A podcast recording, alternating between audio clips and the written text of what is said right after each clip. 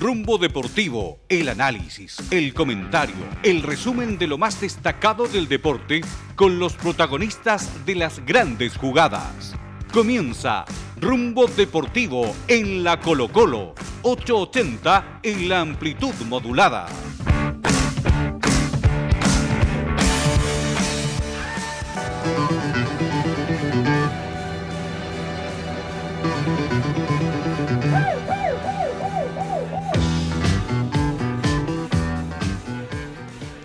¿Qué tal amigos? Bienvenidos a esta edición del podcast de Rumbo Deportivo con la actualidad del fútbol profesional chileno, jornada 14.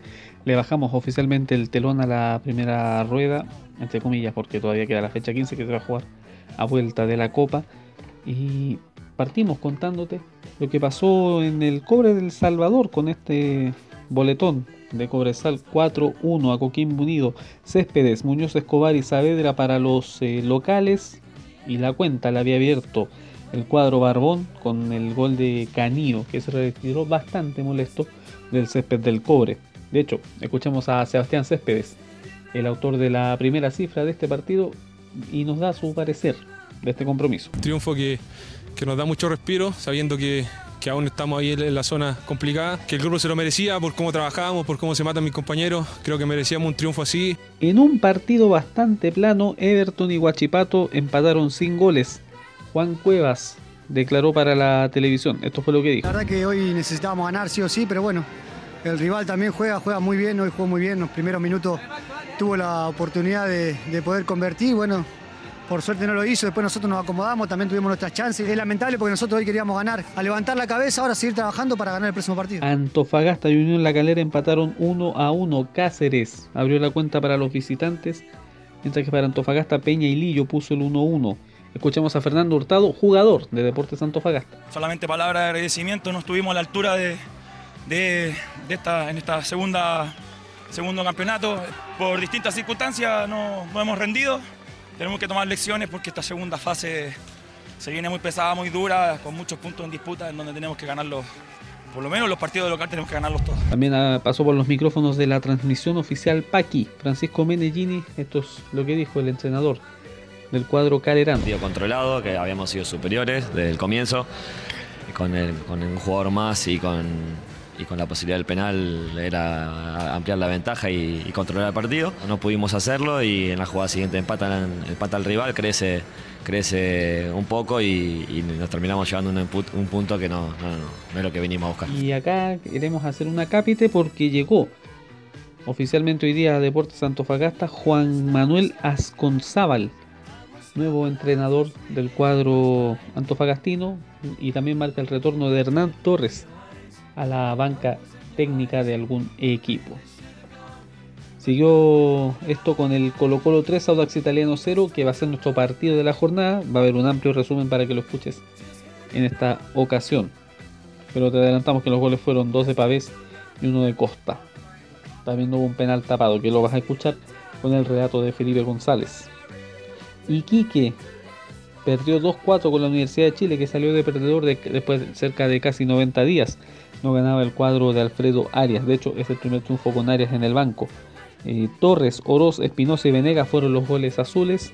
Donoso por dos, el autor de los goles del cuadro iquiqueño. Escuchemos a Alfredo Arias, al entrenador del cuadro azul. Un triunfo que vuelvo a decir, creo que deberíamos haber conseguido antes, lo hemos merecido antes. Hoy la pelota entró, los primeros minutos y eso nos dio otra tranquilidad en el juego y corregimos algunos errores en partidos pasados que no pudimos, que, que no seguimos jugando como cuando nos poníamos ventaja. Hoy el equipo siguió jugando, intentando y consiguió más goles. Y si estamos todos unidos y si todos miramos que el objetivo es que el equipo ande bien, este, vamos a seguir en una buena serie. También habló con la transmisión oficial Matías Rodríguez. Esto fue lo que dijo a pie de campo. El profe viene trabajando muy bien. La verdad que, que tenemos un grupo tan unido y, y, que se entrega en los entrenamientos cada partido y, y, y, si fuese por nosotros nos gustaría mantener el técnico. Curicó empató a uno con Palestino. Cavalieri y Jiménez, los autores de las cifras. Escuchemos a Matías Cavalieri, quien habló con la transmisión oficial. Esto fue lo que señaló. Hicimos un buen partido igual contra un gran rival. Eh, y merecimos un poco más, pero bueno, así el fútbol y hay que seguir trabajando. Mientras que por su parte Ivo Basay indicó es lo que pareció este compromiso en la gran. El resultado de lo que es justo. Primer tiempo para nosotros, segundo tiempo nos metieron más atrás y, después de todo el, viaje, el desgaste, creo que nos paramos de acorde a la, situación y rescatamos un punto de una plaza muy, muy complicada. La Universidad de Concepción empató a uno con O'Higgins de Rancagua, Riverí Muñoz a los 9 y el Pato Rubio a los 62 fueron los autores de las cifras. Escuchemos el informe de nuestro corresponsal en la octava región, José Jara. Universidad de Concepción recibió con una copiosa lluvia cuadro de O'Higgins de Rancagua en el cierre de la última fecha antes del receso por Copa América. En un partido que se vivió con intensidad desde el primer minuto, buscando O'Higgins de Rancagua abrir el marcador y teniendo dos oportunidades desaprovechadas hasta el minuto 7. Luego, minuto en que José Luis Muñoz aprovechó el contragolpe y con un remate cruzado dejó sin opciones al portero Cristian Muñoz de la Universidad de Concepción, abriendo el marcador favorable para el cuadro de Rancagua. Desde ese instante los dirigidos por Francisco Bozán buscaban lograr el empate, pero al menos en lo que quedaba del primer tiempo no, lograron superar a la defensa del cuadro celeste. Ya en el segundo tiempo, momento en que empezó a caer la lluvia de forma más intensa en los cielos de la región del Biobío, un césped del estadio Esterro Arrebolledo que aguantó de forma impecable, salvo en los últimos minutos donde se formaron un par de pozas, pero algo que no afectó al juego, que de todas formas seguía bastante intenso, sobre todo en el momento en que se logra igualar el marcador tras un gol de Patricio Rubio, quien anotó su gol número 77 en primera división en primera división. Luego vendría el momento de las expulsiones, claro, porque minuto 76 Raúl Osorio sería expulsado por segunda vez en el profesionalismo, dejando el cuadro de Marco Antonio Figueroa con un jugador menos. Minuto que tampoco fue aprovechado por la Universidad de Concepción, que en 10 minutos más tarde también quedaría con un jugador menos tras ser expulsado de forma directa a Josep Mir Fallón, que recibiría la tarjeta roja como ya lo mencionábamos. Con esto, el cuadro del Campanil se va al receso del campeonato en un semestre donde tuvo Copa Libertadores, pero sin embargo terminó en una situación preocupante, ya que queda en el penúltimo lugar de la tabla de posiciones. Sí, hay que destacar que en los siete partidos jugados de local en este semestre, solamente por el campeonato nacional, marcó goles en todos los partidos, solamente dejó el arco rival en cero en esa primera fecha ante Everton, que obtuvo un empate sin goles. Mientras, como ya decíamos, la de Conce se queda en el penúltimo lugar de la tabla de posiciones con solo 12 puntos. Por su parte, O'Higgins, que suma 6 a 4 de visitas sin conocer el triunfo, llega al sexto lugar con 21 unidades. Escuchemos al entrenador del cuadro celeste, Marco Antonio Figueroa. Esto fue lo que señaló en conferencia de prensa.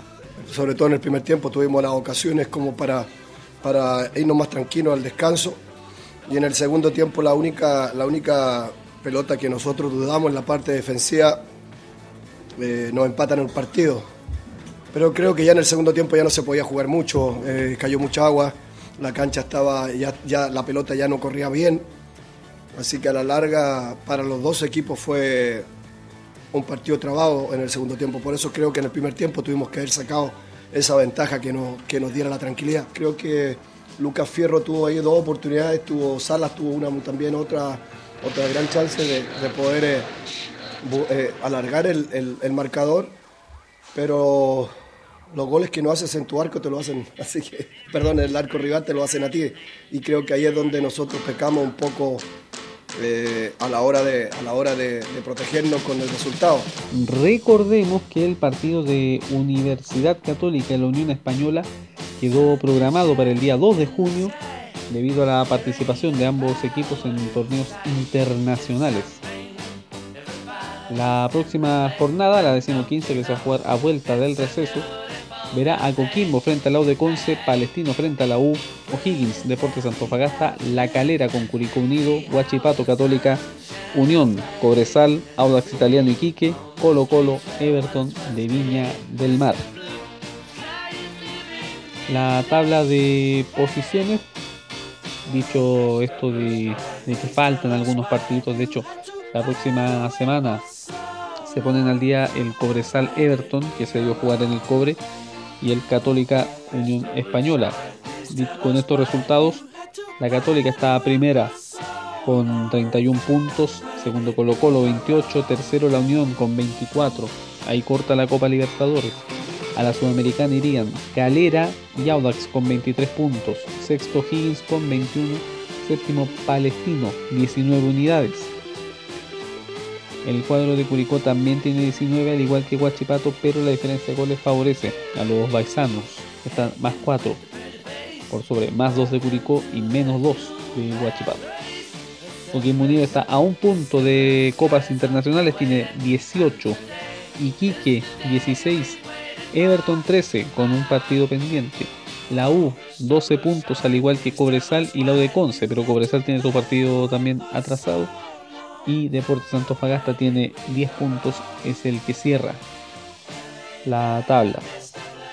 Por fin eh, el colista tiene dos, dos cifras, tiene el, el, 10, tiene el, uno de los números mágicos. Al parecer este año el descenso, la salvación va a estar más o menos cara, no, no vemos, podemos pensar que va a estar en los eh, 30 puntos, 35 puntos, una cosa así. Vamos a ver cómo decanta el campeonato en esta ocasión. Después de este pequeño mensaje de nuestro compañero Víctor Berríos, la sintonía del partido de la jornada y nos vamos con la con el gran compacto de nuestra transmisión del Colo Colo Audax Italiano.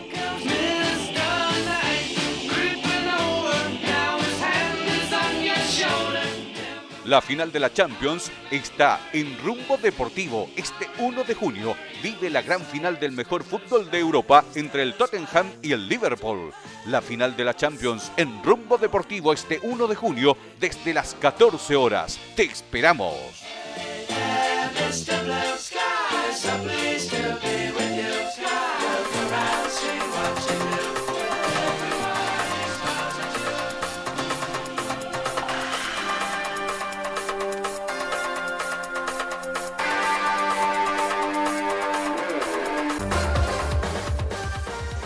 Formación de Colo Colo del DT Mario Salas parte con Brian Cortés en la portería, línea de cuatro defensores.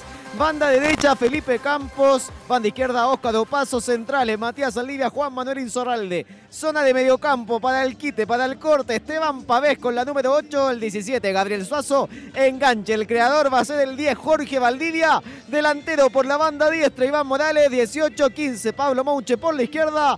Y el centro delantero, el número 9, Andrés Vilches. Joaquín Muñoz en portería, línea de tres defensores, Ricardo Escobar, Manuel Fernández y Fabián Torres.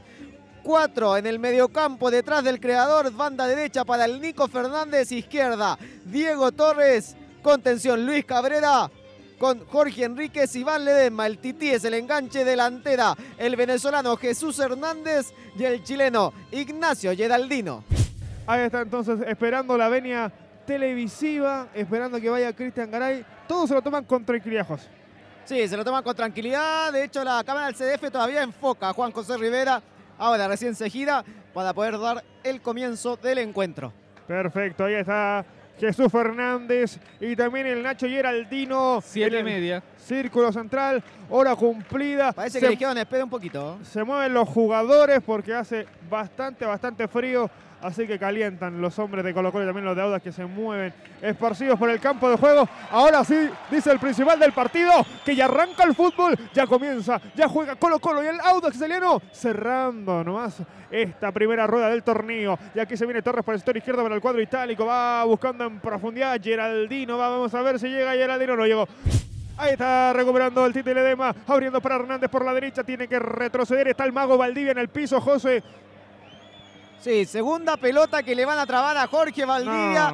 En esta quedó tendido en el campo de juego. Ahora, Siento yo que exagera de repente. No sé si Jorge. exagera o de verdad diría algo muscular porque para que se quede en el piso porque no me parece falta. Pero fue una victoria de las dos, Christopher, disculpa. Fue una victoria de las dos. Entre que sacó la pelota y puede que también lo haya pasado a llevar a Jorge Valdivia a, mí Luis no Cabrera. Me, a mí no me pareció falta. Pues a mí tampoco a me, mí pareció, no me pareció falta. falta. Entonces, para que se quede en el piso porque él es cuando le cometen falta y no cobran, es de pararse a reclamar. Claro. Y Jorge Valdivia parece que venía ahora con eh, resentido porque por algo tiene que entrar a calentar tres hombres se de Colo preocupa Mario Sala, miró a la trabajar, banca, mandó a trabajar trabajar a hombres. en tan solo cinco minutos de partido y el Se mago va. Valdivia Se va porque no se sacó sigue. la jineta. Se sacó la jineta, eso es señal inequívoca de que va a tener que abandonar el campo de juego. Yo creo que ya venía mole- con molestias porque la, la jugada en sí, ese choque en particular, no era como para que una lesión. Lo más probable de haber venido con una contractura, algo por el estilo, un E15. Pero en este caso, Jorge Valdivia intentó jugar, pero va a tener que Perfecto. meter mano. Eh, Mario queda. Esteban Pavés como capitán en Colo Colo. A ver, aquí Y, y Barnechea se consolida con los puestos de arriba. Aquí la tiene Jorge Enrique, pasillo central. Bien. Lo levantó cobró, nomás Andrés cobró, Vilche. se la cobró. Lo levantó Vilche a Jorge Enríquez. Debiera ser tarjeta Y esta. todos vueltos locos pidiendo la tarjeta amarilla. Sí, lo que pasa es que Jorge Enrique le fue a trabar, quizás con la pierna, algunos dirían un poco elevada, a Esteban Pavés. Vio aquella situación Andrés Vilches y corrió cuán rápido a impactar a Jorge Enrique, lo llegó a levantar. Falta amarilla, dice Felipe González, una por lado en lo que tenemos en el compromiso. Por parte de Diego Torres, otro balón afuera y un nuevo tiro de esquina, un nuevo corner para el cuadro popular que lleva el número. Tres. Va el 15, va Pablo, va Mouche para servir el tercer tiro de esquina. Tercer balón detenido que tienen del costado izquierdo. Haya prácticamente casi nueve minutos del término del primer tiempo. Jugada preparada del equipo del comandante y a ver si cantamos el primero. A ver si inauguramos los abrazos. A ver si inauguramos el grito de gol con Pablo Mouche. Va el tiro de esquina al punto penal. ¡Gol!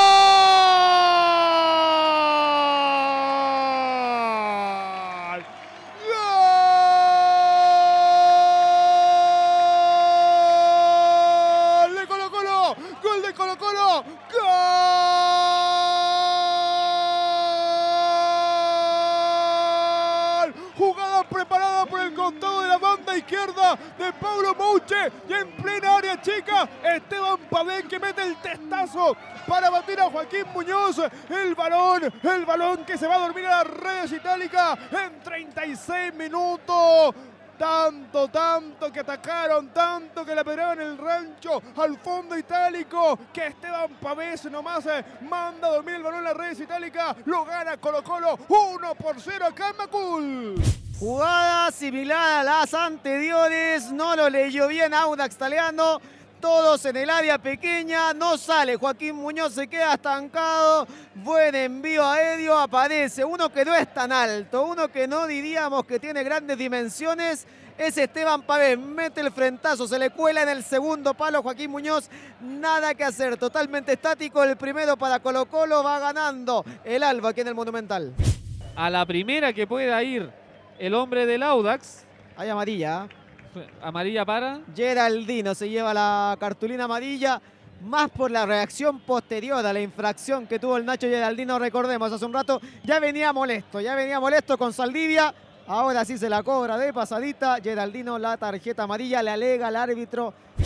Otra para Fabián. Avanza Fabián por el sector de la banda izquierda, terreno propio de la gente del Auda italiano. Fabián Torres que manda un pelotazo largo para que gane antes el anticipo de Saldía. Una falta, sí. Infracción de Suazo sobre el Titi Ledesma. Se va a ganar tarjeta amarilla el 17 de Colo Colo. Si hablábamos de tarjetitas fáciles y rápidas. Será tiro libre, revolución itálica en territorio albo, José Galvez. Sí, dispara rápido el juez del partido Felipe González, amonestación para, Fel- eh, para Gabriel Suazo por bajar al Titi Ledesma, tiro libre, una de las llegadas de Audax Italiano que puede aprovechar del elenco de la Florida. Ahí ya jugó rápidamente Pavés y este para el Mati Saldivia. Ahora sí dice el principal del partido. Cae manos al cielo aquí en Macul. Con gol en los 36 de Esteban Pavés. Lo está ganando Colo Colo. Lo está ganando el equipo de Mario Sala. 1 por 0 al cuadro del Audax italiano. La retirada de los Rumbo Deportivo estará en Copa América. Te contaremos todos los detalles de los partidos de Chile y lo más destacado del evento que reúne al continente. Vive la fiesta en América junto al equipo de Rumbo Deportivo en la Colo Colo 880 en la amplitud modulada.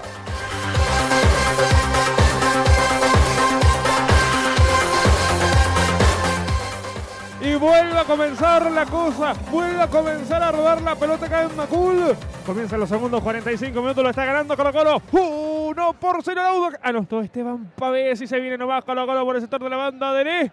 Avanzaba, quería llegar Iván Morales con un carrerón. El balón abandonó el campo de juego será lateral ofensivo para el cuadro Albo por la derecha. Eh, es el que saca más rápido la pelota. Audax tampoco está aprovechando eso. Cuidado. Cuidado, porque tiene Gabriel este Suazo. La colocaba en órbita otra vez, le cae a Suazo. Prefiere jugarse la personal.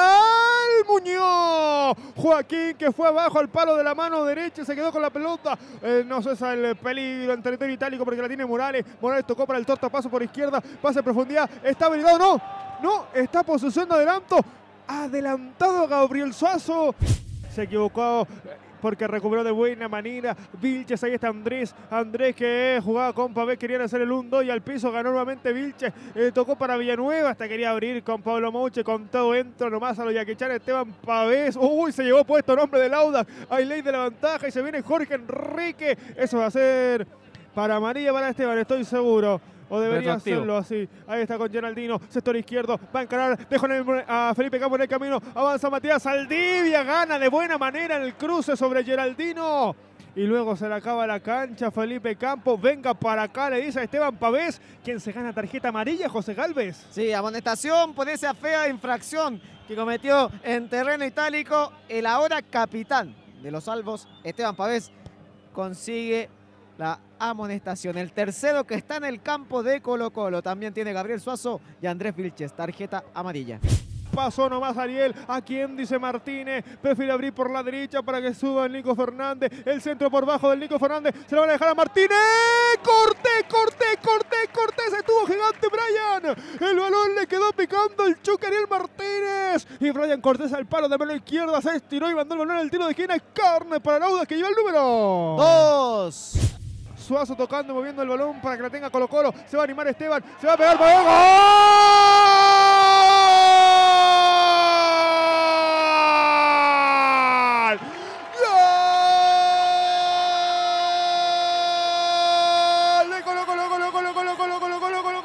Golazo de Colo Colo, golazo de Colo Colo en 34, 34 del segundo tiempo, a 11, a 11 minutos, a 11 minutos del término, otra vez, otra vez Esteban, otra vez Pavés, que se multiplica por dos en el marcador, que saca un misil de fuera del área en el paseo central, nada que hacer Joaquín Muñoz, y es el segundo, es el segundo de Colo Colo, el balón se va a dormir las redes, a las redes itálicas, Colo Colo 2, el Audax 0, Esteban Pavés en la conquista se multiplica por dos en el marcador.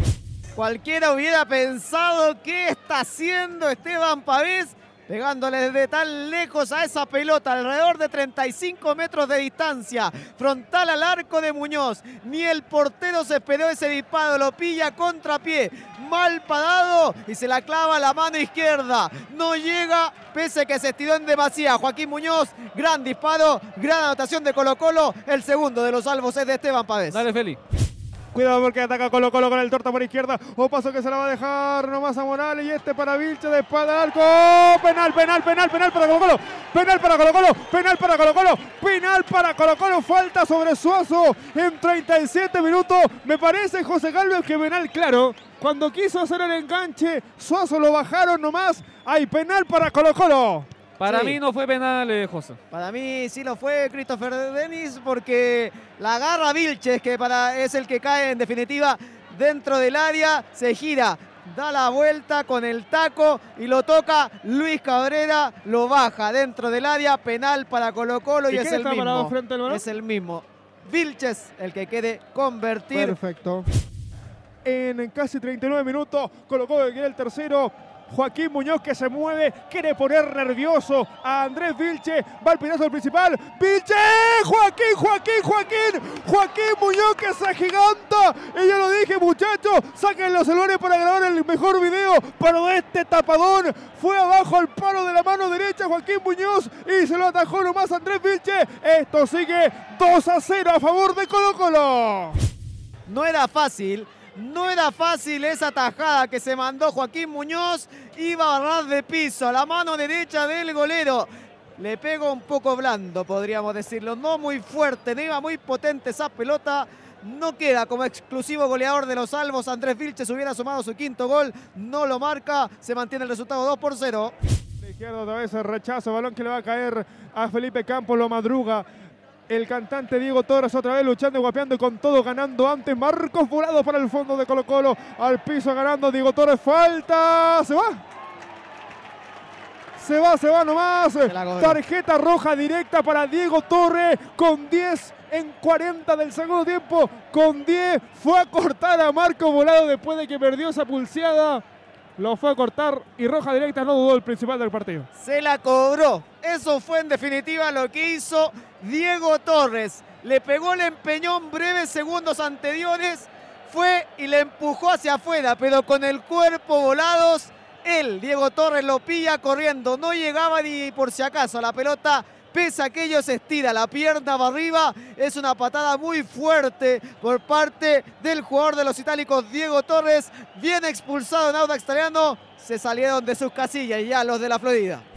del segundo tiempo quedan dos por ir, dos por disfrutar y ataca Colo Colo nomás con Felipe este campo, sector derecho, el centro de campo.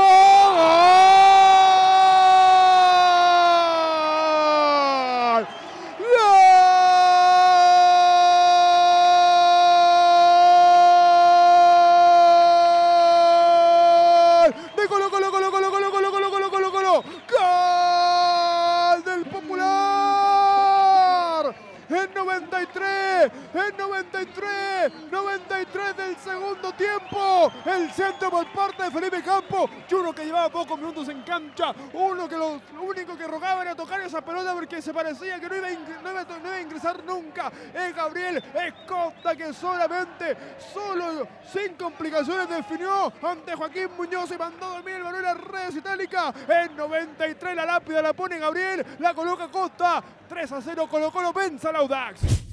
Sí, decíamos si la iba a tocar y tocó la pelota y la mandó al fondo de las redes. Este Gabriel Costa, que luego del tanto fue a celebrar con Darío Melo en la banca, suma su cuarto gol en la campaña de los salvos en este torneo y un Audax italiano que se está complicando muchísimo en la cancha de Macul.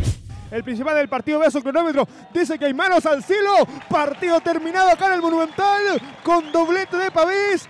El tercero de Costa. Penal fallado por Andrés Vilche. Colo Colo goleó en casa. 3 a 0 al cuadro italiano y queda como sublíder del torneo nacional. La retirada de los equipos José Ignacio Galvez. Colo Colo celebrando entre algunos jugadores.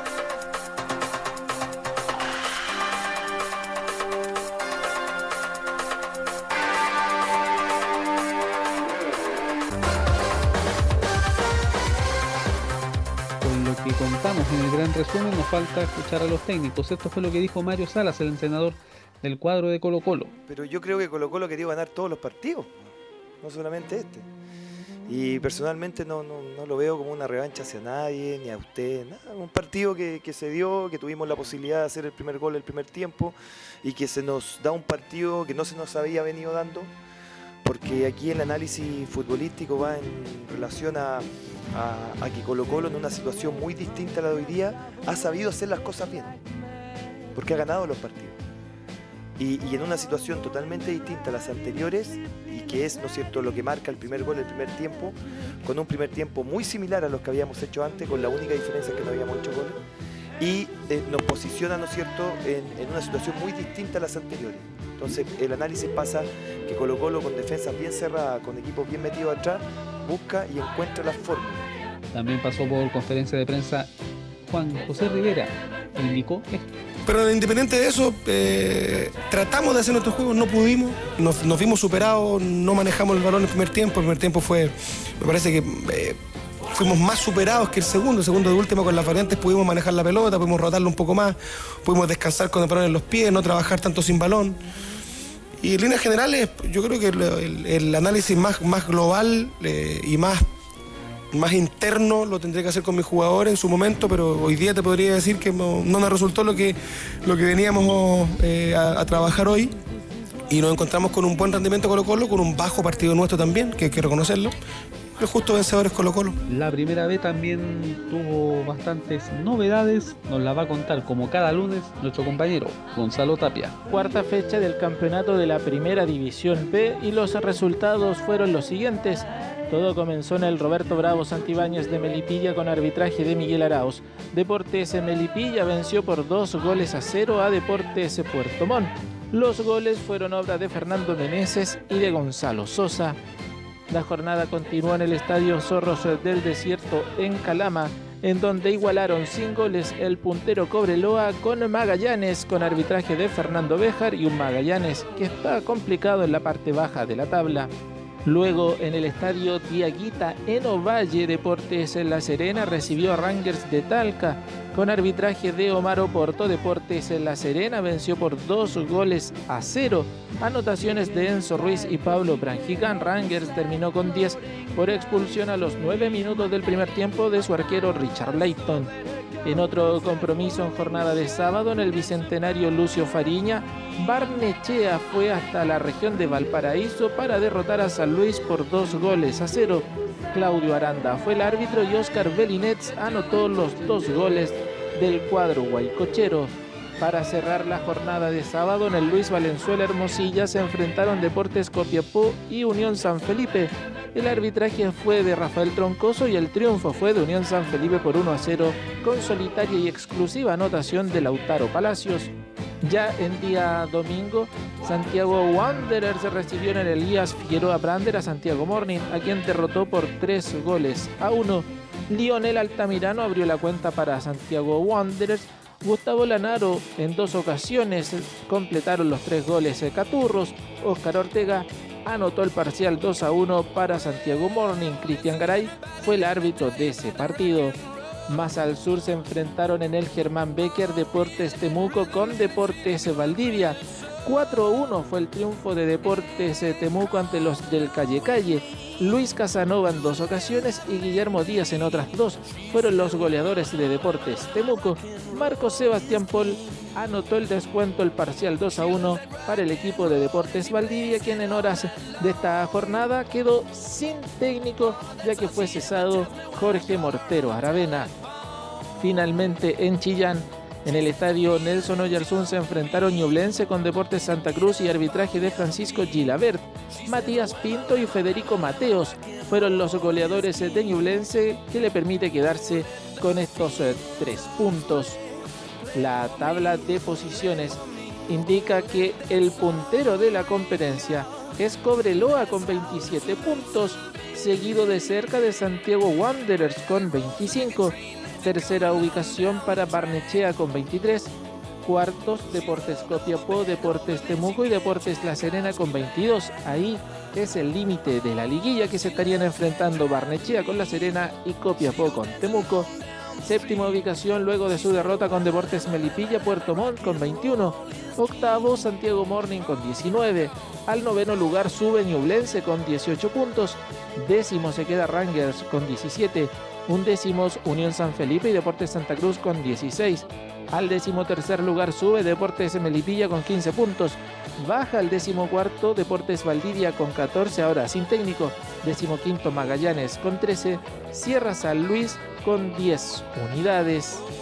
El goleador del campeonato es Marco Sebastián Paul de Deportes Valdivia con 11 conquistas en el cuadro valdiviano del total de 20 que lleva anotado el equipo del Calle Calle. Luego la tabla de goleadores la completa Ignacio Lemo de Deportes Puerto Montt con 9 y Matías Pinto de Ñublense con 8 completa el podio de goleadores en el fútbol de la primera división B. En cuanto a quienes más partidos han ganado, Barnechea, Cobreloa y Santiago Wanderers se comparten el podio con 7 triunfos cada uno. Por su parte, el mejor ataque es el del puntero Cobreloa con 27, Luego Puerto Montt Temuco con 21. En cuanto a las defensas, la de Deportes Copiapó es la menos batida con 10. Barrenche y Deportes Temuco tienen 13 goles en contra. La próxima jornada que marcará el final de la primera rueda en el campeonato de la primera división B, que además marca el inicio del receso, tiene los siguientes partidos para el día viernes a las 20 horas en el municipal de Lo Barnechea, Barnechea Ñublense. El día sábado 15.30 horas en el municipal de La Pintana se enfrentarán Santiago Morning con San Luis de Quillota. A las 15.30 horas también, pero en el municipal de San Bernardo, será el turno de Magallanes con Deportes Copiapó. A las 18 horas en el Bicentenario Chinquihue, Deportes Puerto Montt recibe a Santiago Wanderers. Para el día domingo quedan los otros cuatro partidos. A las 15 horas en el Joaquín Muñoz García, Deportes Santa Cruz Cobreloa. A las 15 horas en el Parque Municipal, Deportes Valdivia, Deportes Melipilla. A las 16 horas en el Fiscal de Talca se enfrentarán Rangers con Deportes Temuco para finalizar a las 17.30 horas en el Bicentenario Lucio Fariña, Unión San Felipe con Deportes La Serena. Como bien les hemos contado, el torneo de la B no para, no para por ser eh, receso, y tendrá dos partidos muy interesantes para contar para la tele. Puerto Montt frente al Wanderers en Chinquihue y el Santa Cruz Cobreloa en el Joaquín Muñoz García. Ambos serán los partidos televisados el día domingo 2 a través de la señal oficial.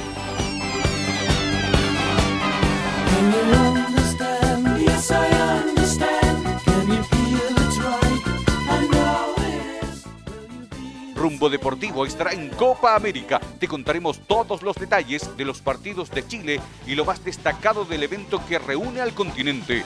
Vive la fiesta en América junto al equipo de Rumbo Deportivo en la Colo Colo 880 en la amplitud modulada.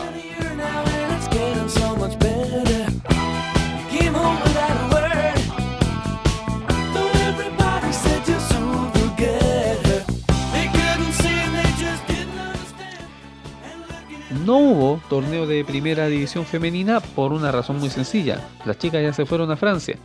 Así que no no hay no hay fútbol femenino hasta después del mundial. Tampoco se jugó el torneo de Primera B, que también está en receso debido a la participación de nuestra selección en el Campeonato del Mundo Femenino, que será por supuesto información de rumbo deportivo.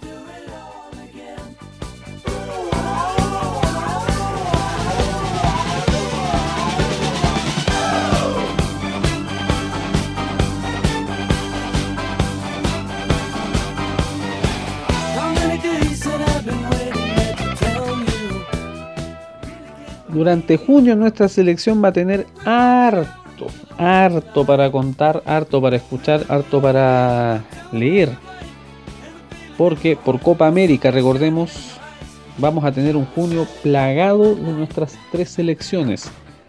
En la Copa América de Brasil, Japón enfrentará a Chile en el Morumbí el lunes 17 de junio. El día 21 Ecuador enfrentará a Chile y el día 24 Chile enfrentará a Uruguay. Esos tres compromisos son los de Chile en la Copa América, en el grupo C. En el trofeo Maurice reveló el viejo y querido Esperanza de Toulon, ese torneo sub-23. El sábado 1 de junio Portugal enfrenta a Chile en día de final de Champions. La segunda fecha, Japón enfrentará a Chile el día 4 y el día 7 Chile enfrenta a Inglaterra.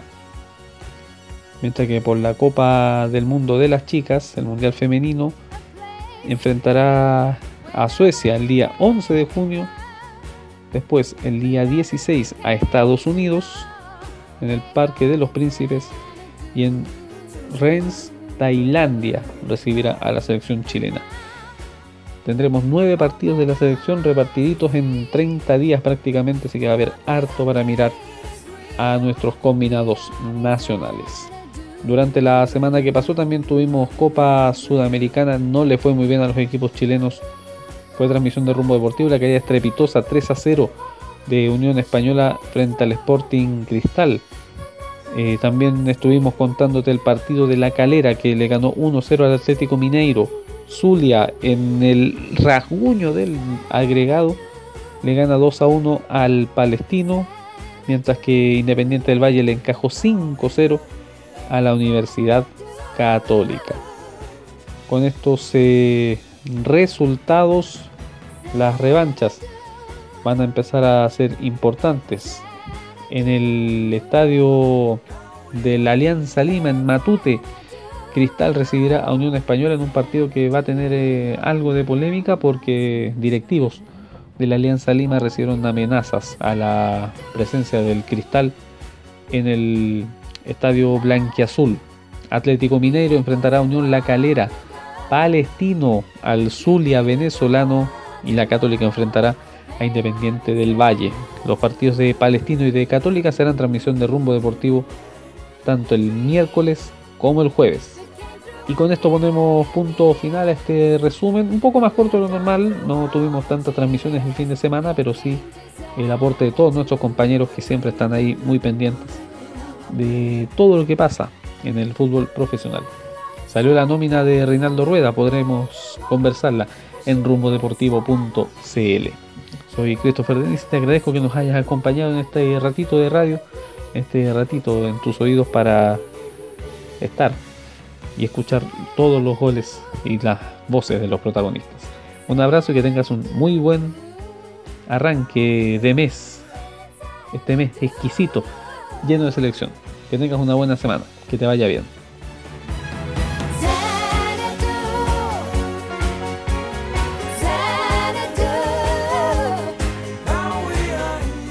Los apasionados, los que saben, estuvieron en una sesión más del análisis del fútbol y el deporte.